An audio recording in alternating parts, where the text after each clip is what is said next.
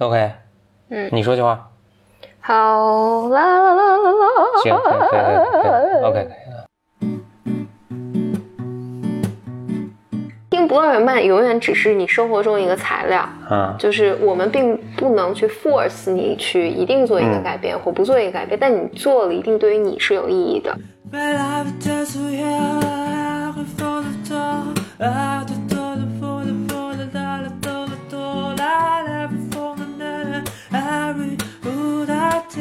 Welcome to another episode of Blow your mind，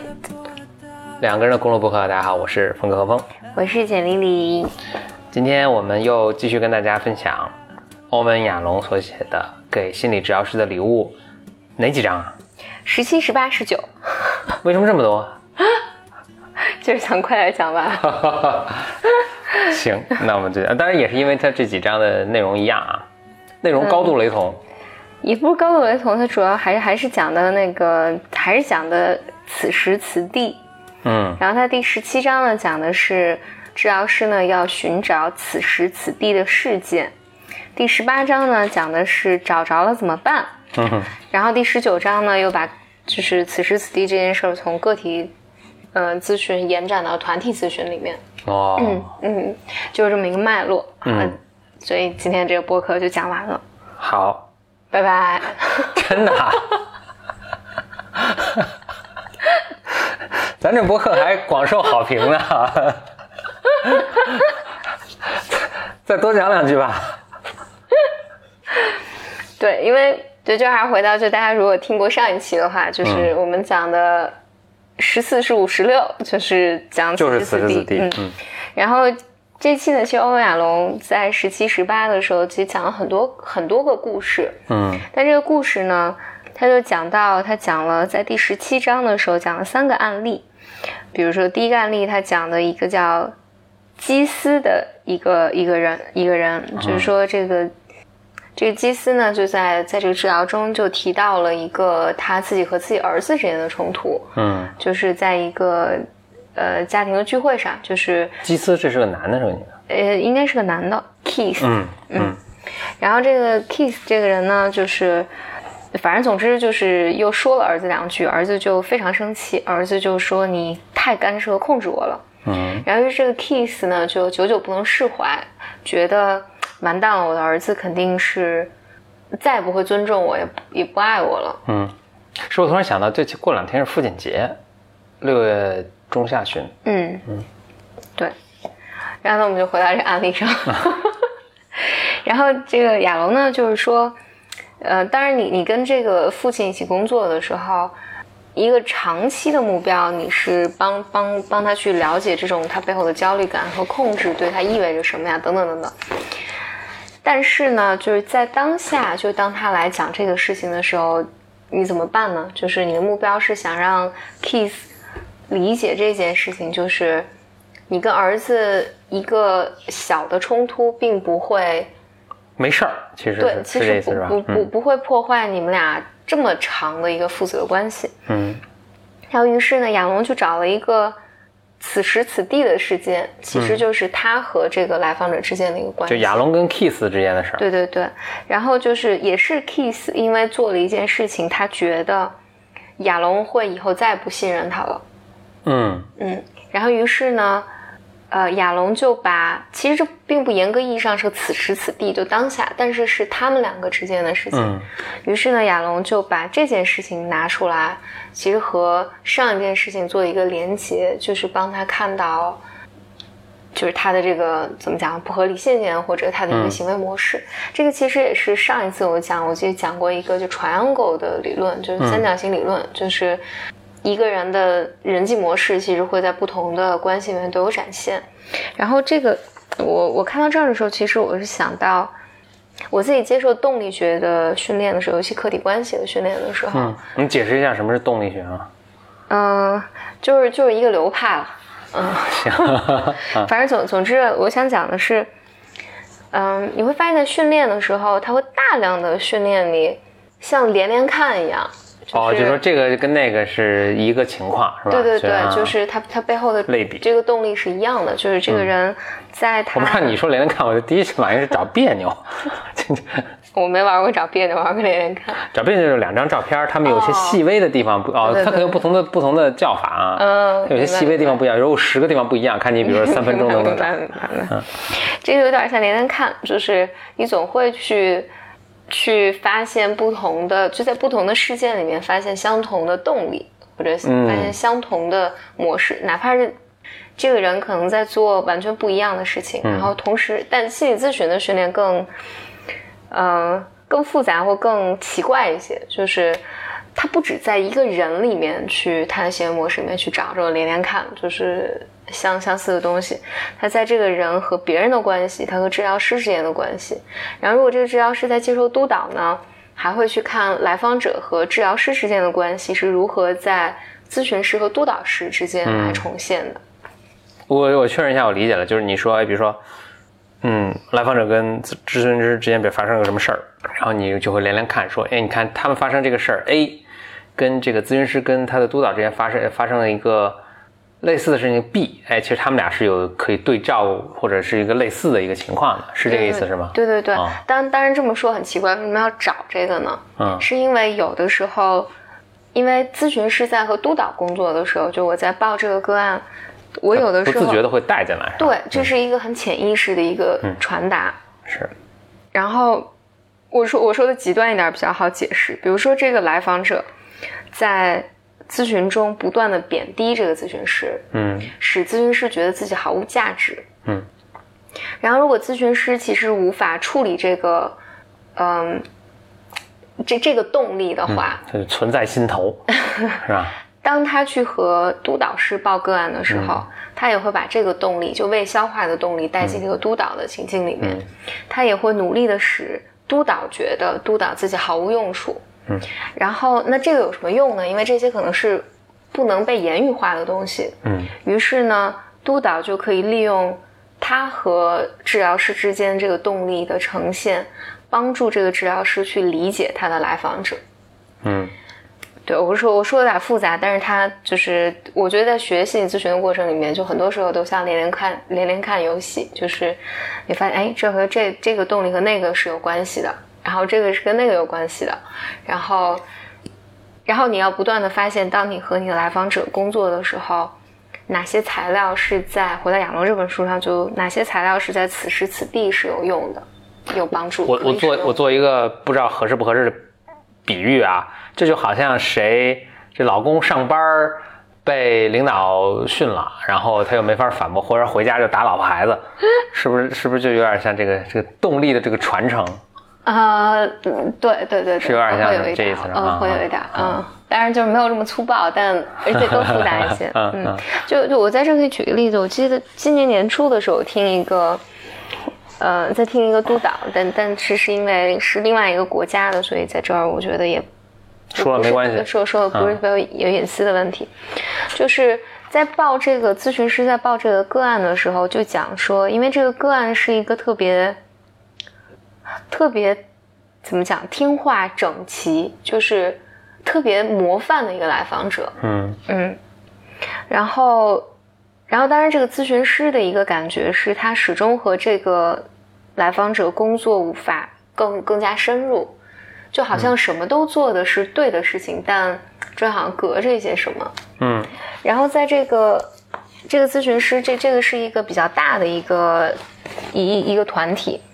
然后咨询师在报这个个案的时候，得到了所有人的赞誉，因为你知道有有的时候。治疗师在报个案的时候报的乱七八糟，就是嗯什么个案概念化呀，我是做了什么干预啊，就是讲讲前面讲讲后面什么乱七八糟的。然后，但这个这个咨询师讲的无比的整齐，就是他的治疗记录从多少次就无比的规范，很规范很规范的一次。嗯就是他报完这个个案，然后大家讨论的时候，就大家忍不住就要去夸赞他，就是觉得哇，你这个实在是做的太好了，让我们这么清晰的理解了这个来访者等等等等。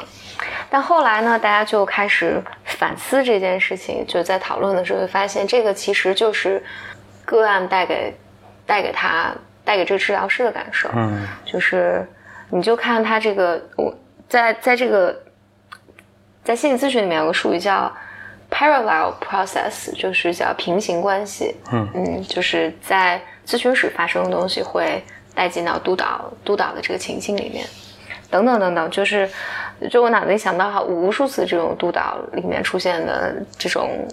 就非非常有趣的一些事情。所以呢，回到这儿呢，就亚龙其实就是就是他要强调的来讲，你要先能发现这些事情。当来访者跟你工作的时候，你要能够去他给你讲一件咨询室外的事情或过去的一件事情，你要能把它和当下你们俩之间的关系之间做一个连接。嗯，这差不多是第十七章他在讲的事情。他讲了对十七章他讲了四个故事，他就是讲怎么去发现这些。嗯，然后第十八章呢就讲哎要处理这个问题。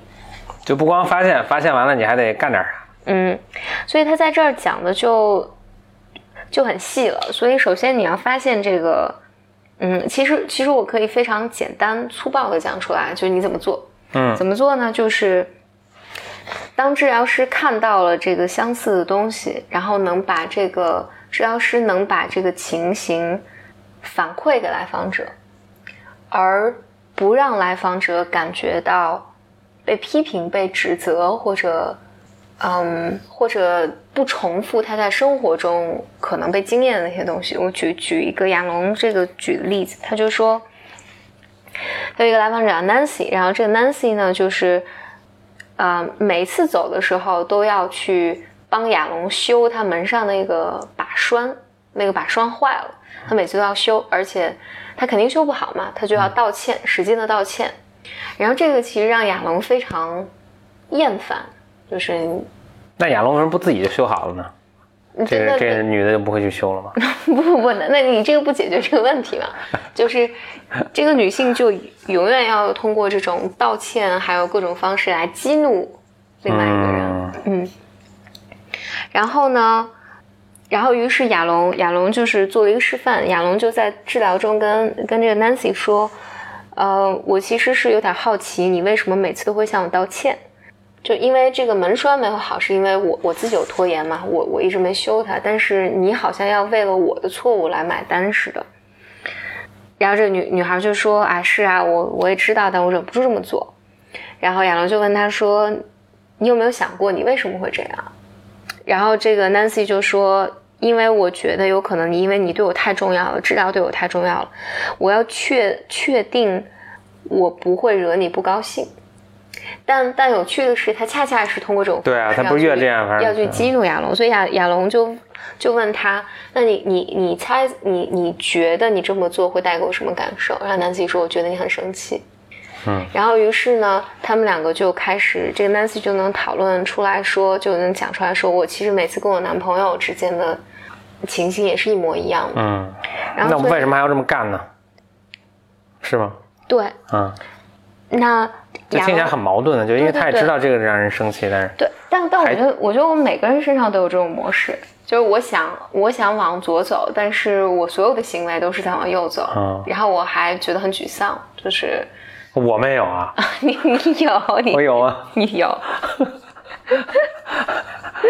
每个人都有啊。我说的、我说的意思是，嗯，所以在这儿，在这儿呢，取其实是取决于治疗的关系。有的时候呢，咨询师会进一步的询问，就帮你去思考这个问题；有的时候呢，治疗师会给你一个诠释。就是基于我的角度给你一个诠释，帮你去思考这个问题。所以在这儿，亚龙给的这个例子里面，亚龙说，所以你表面上是道歉和礼貌，但是你最后总是会激怒别人，而且你知道这一点，你还就是没有办法停止这么做。我觉得你这么做，它的翻译是说，你肯定是对你自己有些补偿的。嗯，就这是什么样的补偿呢？但我觉得就是你还是能从中得到好处。对对对，你嗯得到的是什么呢？或者这个东西的作用是什么呢？然后其实就此呢，他们就开始能够去讨论到这个，就是它背后到底是什么。当然这，这个在这个 case 下，这个女孩就说，其实我是很愤怒的，她没有把办法表达他的愤怒。他为什么愤怒啊？愤怒啥？就是比如说这门门栓永远都不好，然后他你行不行啊你啊？是这意对思啊？对，是，就对，当然他这个 case 说，这个后来这个女孩谈到，不止是门栓让她很很很恼怒恼怒，还有就是亚龙乱七八糟的书桌，然后一一大堆乱七八糟的书啊什么的，都让她很恼怒。就是这不一定是 reasonable 的恼怒啊，但你会看到我听着挺 reasonable 的，你这门老不坏，坏了老不修。对，然后这就能讨论到，其实其实当他一旦对别人很愤怒的时候，他没有办法去表达，或者这个有很多原因了。其实我们很多人都是，比如我很害怕我这个愤怒会会发生什么，于是我就把它变成一个我要不停的道歉，我觉得我自己可能没有做好，我用这种方式来好像听着有点像被动攻击。来来处理我的无无助感，对，然后让你很恼怒，嗯。对，所以这这是亚龙亚龙举的一个例子了，就是，但我觉得咨询师其实惯常用的就是我在这儿提出这个问题，让你看到，然后但是让你觉得，就是尽可能让你觉得是安全的，嗯就是我们是可以去讨论的。这个时候，你就可以，因为因为那些，比如说我很生气的时候，我没有办法表达，我就直接来攻击我自己，然后表达歉意，然后让你激怒你。这个方式往往是一个，我们之前讲过一个概念，强迫性重复，嗯就是往往是一个你自动的，就是你你每一次都这么做，就是而且你你一旦触碰到这个的时候，你没有办法不这么做，你不觉得你还有其他的 choices，你你不觉得你还有其他的办法能够处理它，嗯所以你才会那么做。然后，所以咨询给了你一个契机，就是我能够看到这个不一定是唯一的办法。我这么做的时候，其实是因为我没有办法表达我的愤怒。那那这个工作就更，就咨询的工作就会变成，我们一起讨论为什么你没有办法表达这个愤怒，你害怕的是什么？也许你是可以的，只是你不知道。也许背后有更多的东西，然后这样就能继续工作下去了。嗯，然后，所以亚龙在这章里面呢，又举了第十八章这个刚才说又举嗯了两个案例，其实是是相似的。嗯来讲了怎么处理此时此地的问题。但我想，如果一个就如如果就是咱们的听众有人做过心理咨询或正在做心理咨询的话，你肯定是经历过这些过程的。就是如果做了一段时间的话，咨询师一定会跟你连连看，然后一定会哎，那我能不能主动跟咨询师连连看？我就是因为我听了嘛，我也有这个知识，我就跟咨询师说，哎，那咱们今天讲讲当下和现在。咨询师，我现在申请要咱们做个连连看，这咨询师会不会很很愤怒？我 我觉得这可能是给咨询师出难题，就你你多半来访者，嗯，当然有人会这么做，嗯也可以试试看，嗯，咨询师肯定会问你为什么要有这种想法？对对对，因为听了 普罗尔曼，楚风出了一个歪招，大家可以说是 Blow Your Mind 的峰哥建议的。嗯，治疗中、咨询中，只要不不犯法还是什么的，你你想做什么都可以。是嗯，你做什么，咨询师都能从中找到，呃，连连看的东西。当然，我用了“连连看”这个词啊，很不严肃，但、对，但就是如果我我相信，就是听到你这么建议的人，有的人真的会去尝试，是，但我觉得我就会。对，如果有的人真的会尝试，这一定在在他的过去的生活里面，他也会做类似的这种有趣的事情，或者挑战的事情，或者是不一样的事情。对，就像我上学的时候，我老会去挑战老师。你你有医术吗？对对对对对，这肯定是我的艺术人。然后啊否则我不会想到这个想法。对，嗯然后如果那有的人听到了这个，觉得啊，就是我是不会这么挑战我的咨询师的，嗯这也是一个。但如果你从来没有做过这做过这样的事情，但是你今天开始做了，你突然下一次见到咨询师里面你做了这件事情，嗯，这说明什么？咨询师会跟你讨论，哎，你的变化。我啊，发现你有一个变化，就因为你以前从来不做这样，变化，因为是因为挑战或出听了听了 Blow Your Mind，不不不，真的被 blow 了。不不，听博尔曼永远只是你生活中一个材料，嗯，就是我们并不能去 force 你去一定做一个改变、或不做一个改变，但你做了一定对于你是有意义的，嗯，而且一定是你的一个部分在起作用。然后呢，对，所以不能怪我，听起来就不能怪我们了，就是其实你本来就打算做的，只是你不知道而已，对是吧？就是你你内心其实已经准备好了。啊对就所以就你轻轻一说，然后你就很积哎极，的我就去，做。我就去试试看了，嗯。嗯所以这件事情我跟你讨论说，哎，之前你可能就是听你之之前的，呃，就我对你的了解，好像你如果让你做一个挑战我的事情，或者什么是挺困难的，但今天你好像有些变化，嗯，，How do you feel？变化是 this？exciting，嗯，对，变化就是 exciting 你。你这个这个你的感觉怎么样？等等，它都能作为一个咨询材料进行下去。嗯嗯，OK，对，然后当然就是第十九章说此时此地能推动治疗，然后它主要其实就是讲了把它放进一个团体的小组里面，就是就讲说，对，团体我可是参我参加过，嗯，你要你要分享一下吗？我不记得有什么特别的，我就记得就是我们说个背景啊，我参加这个团体是我在读读书的时候，嗯，实际上是我在读 MBA 的时候，他们其实把它做成一个像课程似的，其实是个后来发现是个团体，但是我们其实都没有概念什么是团体，我们就以为它是一个体验式课程，它是这么教的，体验式课程，呃，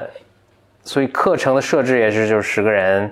就是每周会有两次，每次三个小时，大家围坐着就做个团体嘛。嗯，我会记得我们刚开始刚开始参加，嗯，刚开始上这个课的时候，他就会讲这么一个设置说，here and now，就是此时此地，并且举了一些例子啊，比如什么算此时此地啊，什么就不算啊。然后以后我们在呃这个每周固定时间做这个团体的时候，大家聚在一起的时候呢，呃，谁要比如说废了，说到自己以前陈芝麻烂谷子事，然后可能会有同学，可能可能会有那个 facilitator，facilitator 就是一个 leader，啊，像个 leader，但其实他实际上跟我们是位置是平等的啊。他他可能唯一特殊的就是有时候会提，他以他的经验来做一些提醒，他会说，哎，我们怎么把这个话题转到此时此地的这个事情啊、我其实对此时此地我也不敢确认，就特别理解特别好，但我我的理解是，如果在我们当时那个做团体的时候，我那就保持在此时此地就会说。类似这样的话，这这是一个经常会重复的一个定式式的话，就是哎，你刚才说这个的时候，或者你刚才这么打断我的时候，呃，让我觉得就很愤怒啊，或者很高兴啊，或者感到被支持啊，或者感到这个被挑战啊等等，嗯感到不安啊等等，这就是这种这种说话的类型，就特别用的特别多，嗯，嗯，大概就是这样。嗯。对，就是亚龙，亚龙在这儿他提到一个就是过程小组叫 process groups，说最早其实你参加的就是一个 process groups，嗯就是关注过程的，就关注就你们之间当下此时此地这个动力。他说这个其实是最早被称为敏感训练小组，就是人际嗯敏感度训练小组。然后后来被卡尔罗杰斯称为会心小组。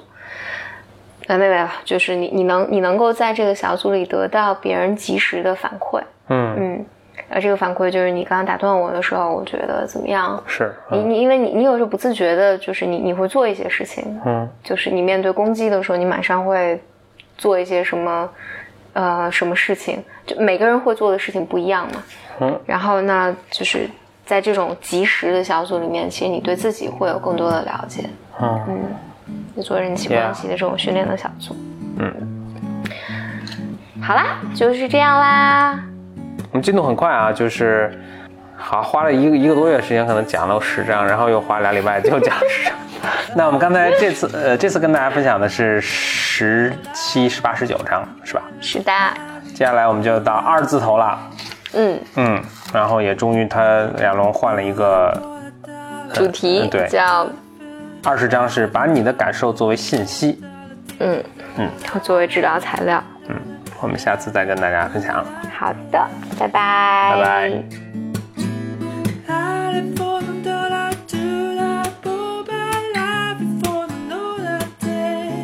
Ah!